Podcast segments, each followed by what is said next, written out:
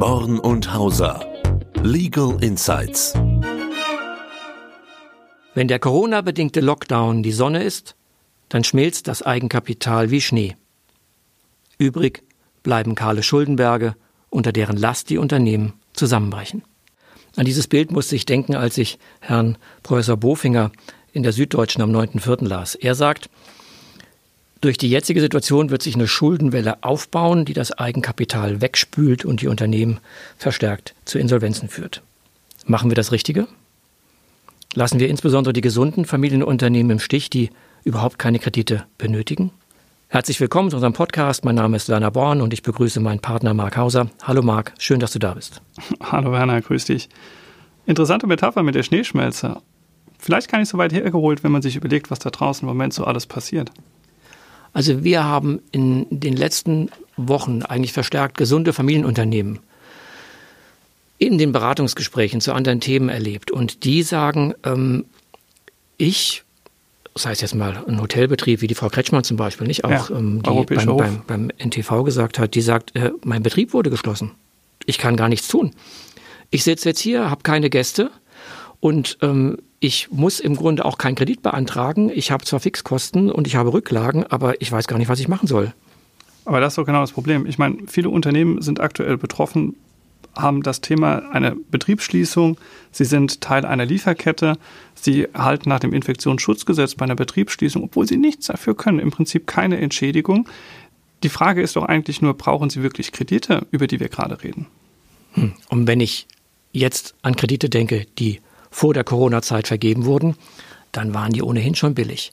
Und die gesunden Familienunternehmen würden doch mir sagen, Herr Born, ich brauche nicht einen komplizierten Antrag bei der KfW zu stellen. Ich gehe zu meiner Bank, wenn ich einen Kredit brauche. Ich bin ja gesund. Das stimmt. Ja. Weil Liquidität ist ja auch nach wie vor noch günstig. Das ja. Problem ist doch nur, bei all den staatlichen Maßnahmen, es fehlt eins am Ende, es fehlt der Umsatz. Denn der Staat der bucht kein Hotelzimmer. Der Staat isst keine Pizza. Der Staat geht nicht in den Freizeitpark. Das heißt, wir reden über Kredite, wir reden über höhere Verschuldung, aber wir reden nicht über Umsatz.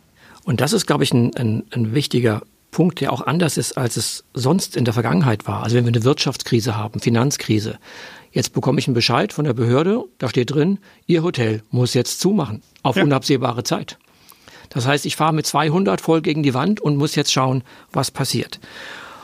Gut, es mag Unternehmen geben, die sagen, ich nehme so einen Kredit in Anspruch. Klar. Und dann, was Herr Bofinger auch sagt, dann kann ich im Grunde fixe Kosten bezahlen, denn wir wissen ja, ein Unternehmen hat trotzdem Kosten. Das Hotel. Richtig. Es muss geputzt werden. Muss geputzt werden. Ich meine, du musst desinfizieren. Du, du, musst einfach den Laden in Schuss halten. Ja, es muss ja nach der Krise wieder irgendwie weitergehen. Also die Kosten laufen schon. Die Frage ist doch eher die, was ist denn mit den gesunden Unternehmen? Die keine Kredite brauchen, die keine beantragt haben und sie vielleicht auch nicht beantragen können am Ende. Ah, die, die werden nicht gestützt, ne? Richtig, die haben im Moment genügend Eigenkapital. Die Eigenkapitaldecke ist groß genug und sie können davon zehren. Sie bekommen also auch keinen Kredit. Ja, und sie können auch nicht einlegen. Das hatte ich nämlich auch einen Mandant neulich gefragt. Der sagte, naja, ich habe ja gut gewirtschaftet, ich habe auch Ausschüttungen auf der privaten Ebene angesammelt, aber das Geld kann ich jetzt ja gar nicht hineingeben. Er könnte natürlich sagen, gut, ich spiele Staat, ich gebe mir selbst einen Kredit. Ja. Dann habe ich aber wieder auf der Passivseite noch eine Verbindlichkeit. Ja, und eine Einlage leisten kann ich gar nicht. Weil erbschaftssteuerlich betrachtet schaffe ich damit schädliches Vermögen, das dann, wenn ich sterbe, meine Kinder wie Privatvermögen besteuern müssen. Also auch kein Weg. Richtig. Und nochmal, die, die genügend Eigenkapital haben, die brauchen im Moment keinen Kredit und sie bekommen ihn auch nicht. Das heißt, man müsste ihnen erstmal sagen, das Unternehmen muss erstmal in eine Krisensituation kommen, damit ich überhaupt kreditwürdig werde. Und da muss ich doch aufpassen, dass uns genau die Unternehmen nach Ende der Corona-Krise nicht fehlen als quasi der Motor für den Aufschwung. Das stimmt. Wenn ich mir vorstelle, mein Eigenkapital schmilzt, also ich hole mir jetzt keinen Kredit, meine Kosten laufen aber weiter, Versicherungen müssen bezahlt werden, die Arbeitnehmer müssen teilweise ja auch bezahlt werden, weil wie du sagst, das Hotel muss sauber gemacht werden und prompt schmilzt das Eigenkapital. Richtig. Wobei bei den Arbeitnehmern hätte ich immerhin den Vorteil, dass ich das Kurzarbeitergeld habe. Das hilft ihnen ja schon, um zumindest die Fixkosten etwas runterzubekommen. Hatte ich gedacht, hatte ich gedacht und ich, äh, wir hatten ja auch im Handelsblatt äh, veröffentlicht, welche Maßnahmen den Unternehmen jetzt kurzfristig helfen können. Ja. Kurzarbeitergeld ist ein schönes Stichwort. Also wenn mir der Betrieb geschlossen wird, dann habe ich ja keine Arbeit mehr, die ich meinen Arbeitnehmern geben kann. Bis auf das, dass trotzdem so ein, ein Bodensatz bleibt, dass ich ja, dass der Laden weiter in Schuss gehalten wird. Genau. So, aber ich, sag mal, ich bin unter 50 Prozent habe ich nicht mehr. Jetzt bekomme ich vom Staat Geld, aber der Staat zahlt ja nur 60 Prozent, für Verheiratete 67 Prozent. Das heißt, erstmal haben die Arbeitnehmer weniger Geld. Stimmt. Und was machen jetzt die gesunden Familienunternehmen? Also ich sag mal, bei mir waren es ganz viele, die kamen und haben gesagt, wir stocken das Kurzarbeitergeld schlicht freiwillig auf, weil die soziale Verantwortung, die die Familienunternehmen bei uns in Deutschland gegenüber ihren Mitarbeitern haben, ist extrem hoch. Das heißt, die Liquidität fließt noch weiter aus dem Unternehmen ab.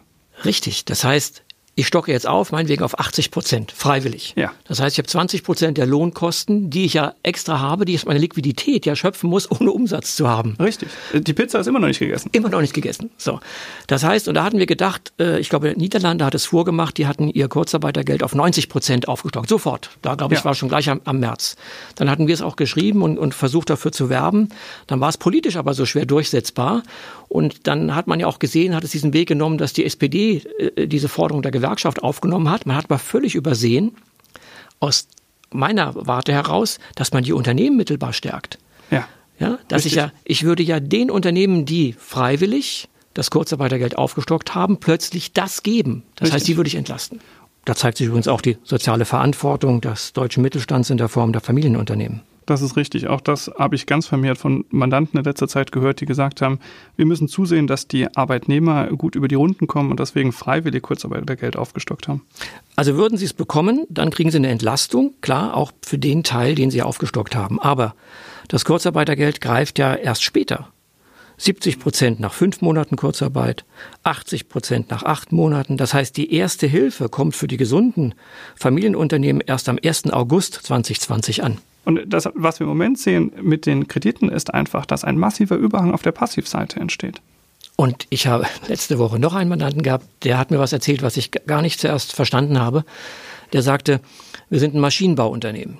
Wir haben unzählige oder fast alle Maschinen geleast. Das heißt, wir haben die gar nicht auf der Aktivseite. Wir haben die nicht aktiviert, da gibt es keine Abschreibung drauf. Wir haben die Bilanz nicht verkürzt und wir sagen, wir leasen das. Das kostet Liquidität. Ich muss also Ja. Leasingraten bezahlen. Aber mein Betrieb ist geschlossen. Richtig. Das heißt, die laufen gar nicht, die Maschinen. Richtig, Ja? ist einfach Stillstand. Ist ne? einfach Stillstand, ja, weil die in der Lieferkette sind, der Automobilzulieferer zum Beispiel, der Ma- Werkzeugmaschinenhersteller kann gar nicht. Aber ist es denen nicht gelungen, mit den Leasinggesellschaften mal zu reden und Stundungsvereinbarungen hinzubekommen? Ich meine, das haben viele von uns probiert. Ja, doch, dann sagen die, toll, wir stunden für zwei, drei, vier Monate. Und was passiert jetzt? Jetzt habe ich plötzlich eine Verbindlichkeit. Das heißt, die Forderung der, des Leasing, der Leasinggesellschaft habe ich ja nicht bezahlt. Die ist nur gestundet, die Fälligkeit hinausgeschoben. Die Verbindlichkeit besteht. Plötzlich habe ich in der Passivseite eine Verbindlichkeit, die ich vorher gar nicht hatte, weil ich die Leasingrate ja bezahlt habe. Und plötzlich schrumpft dann natürlich, weil ich keinen Umsatz dagegen habe, mein Eigenkapital. Richtig. Schon wieder Schneeschmelzer. In der Tat. Aber das ist ja ein interessanter Effekt. Das heißt, diese Stundungsvereinbarungen führen ja dazu, dass etwas, was bislang nicht in der Bilanz aufgetaucht ist, plötzlich in der Bilanz auftaucht. Denn das Leasing war ja gerade der Vorteil, dass man es eben nicht in der Bilanz drin hat. Wenn ich jetzt aber die Stundungsvereinbarung habe, dann muss ich in der, auf der Passivseite die Rückstellung dafür bilden. Das ist ja interessant. Das würde in der Tat komplett gegen das Eigenkapital laufen. Das Richtig. heißt, man müsste doch über im Prinzip eine Vertragsanpassung nachdenken mit dem Leasinggeber, um da irgendwie wieder rauszukommen. Wir empfehlen auch und sagen, vereinbaren Sie bitte keine Stundungen, verhandeln Sie Aussetzungen von Verträgen. Das heißt, Ja. ich gehe mit dem Skalpell in die Nutzungszeit rein, schneide vier, fünf, sechs Monate raus, nehme wie bei so einer Genschere das Material und hänge es hinten wieder dran. Ja. Und in der Zeit, in der ich jetzt nicht genutzt habe, habe ich auch keine Verbindlichkeit. Das stimmt. Ich meine, der Leasinggeber muss natürlich mitspielen bei sowas, aber das müsste er bei der Stundung natürlich auch. Insofern kann man über beides reden. Der Leasinggeber würde zwar seine Forderung verlieren, weil du sagst ja, sie wird hinten angeflanscht, richtig. Auf der anderen Seite, ich sag mal, ich unterstütze natürlich ein Unternehmen, was aktuell in einer Krisensituation ist. Und die Dankbarkeit und damit das Gewinnen eines langfristigen Kundens, dessen kann sich der Leasinggeber wahrscheinlich auch sicher sein. So sehe ich das auch. Aber wir hatten ja auch noch was anderes ähm, gelesen, was ich auch wirklich spannend fand.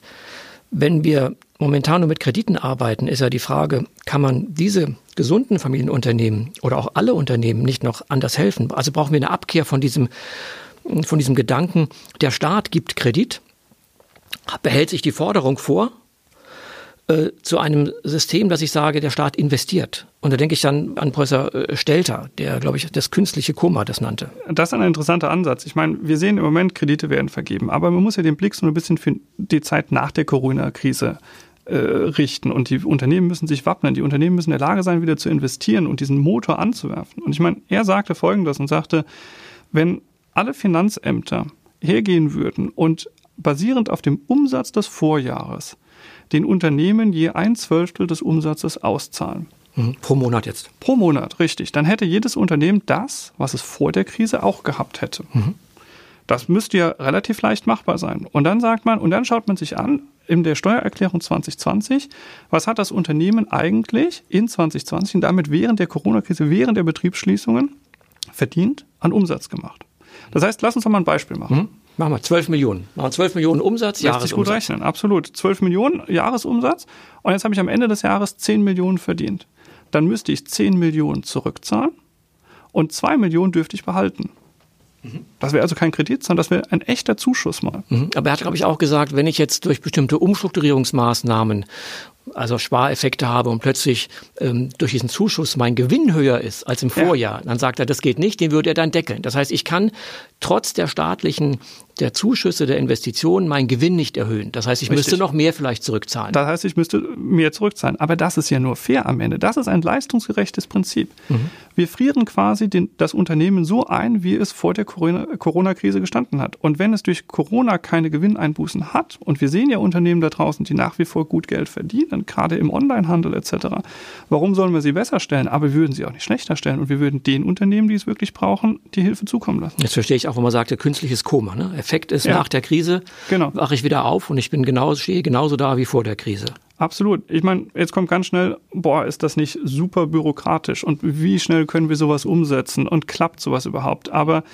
ähm, wir haben es noch neulich gelesen. Zwei Länder haben es, glaube ich, schon umgesetzt, oder? Ja, glaube ich, USA und, und, Großbritannien, wenn ich sehe. Die sagen, da finanziert die Bank von England, finanziert quasi die Unternehmen, ja. aber nicht als Kreditgeber, sondern einfach diese Zuschüsse. Und in den äh, USA ist es genauso. Das heißt, da wird einfach Geld gegeben für die Unternehmen. Was denen schon wieder einen Wettbewerbsvorteil Absolut. gegenüber Deutschland gibt. Aber ich meine, es zeigt ja eins, es funktioniert. Und es würde ja vielleicht bei uns auch funktionieren. Oder wie siehst du das, Werner? Weil die Finanzämter haben ja alle Daten vorliegen. Correct. Das heißt, es müsste relativ einfach zu ermitteln sein, ohne ja. große Anträge und dergleichen. Also ich brauche nicht mal einen Antrag. Ich könnte ja einen Automatismus machen. Wie, wie, du sagst, nicht? Die Finanzämter haben Namen, Kontonummer, Kontostände, Sie haben die Erklärungen aus dem Vorjahr oder aus dem Vorvorjahr. Sie könnten alles sofort umsetzen. Sie müssten nur, äh, den könnten vielleicht wir beide auch schreiben, den Programmsatz, ja. Also äh, Umsatz mal zwölf und dann wieder praktisch durch zwölf, ja, und dann habe ich den Monatsumsatz und das zahle ich einfach aus. Das bei Judex non Calculator. Ja, genau.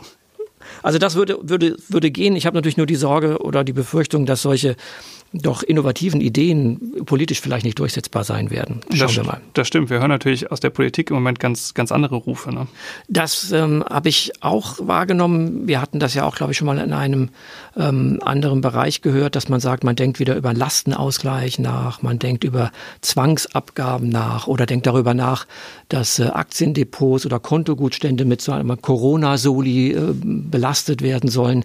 Also man versucht einfach dorthin zu schielen, sagt, die Hochvermögenden das sind im Zweifel auch die Gesellschafter von gesunden Familienunternehmen, sollen einen höheren Beitrag leisten. Mhm. Dann ist die Frage nur, ja, der Staat will sich dadurch eine Einkunftsquelle wieder eröffnen.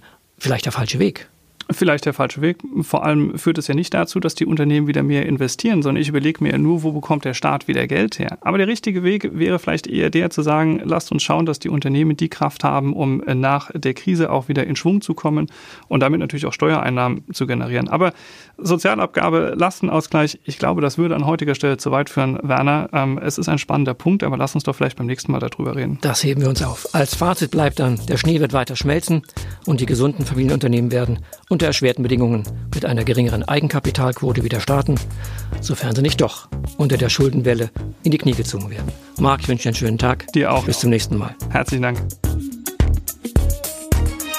Born und Hauser. Legal Insights.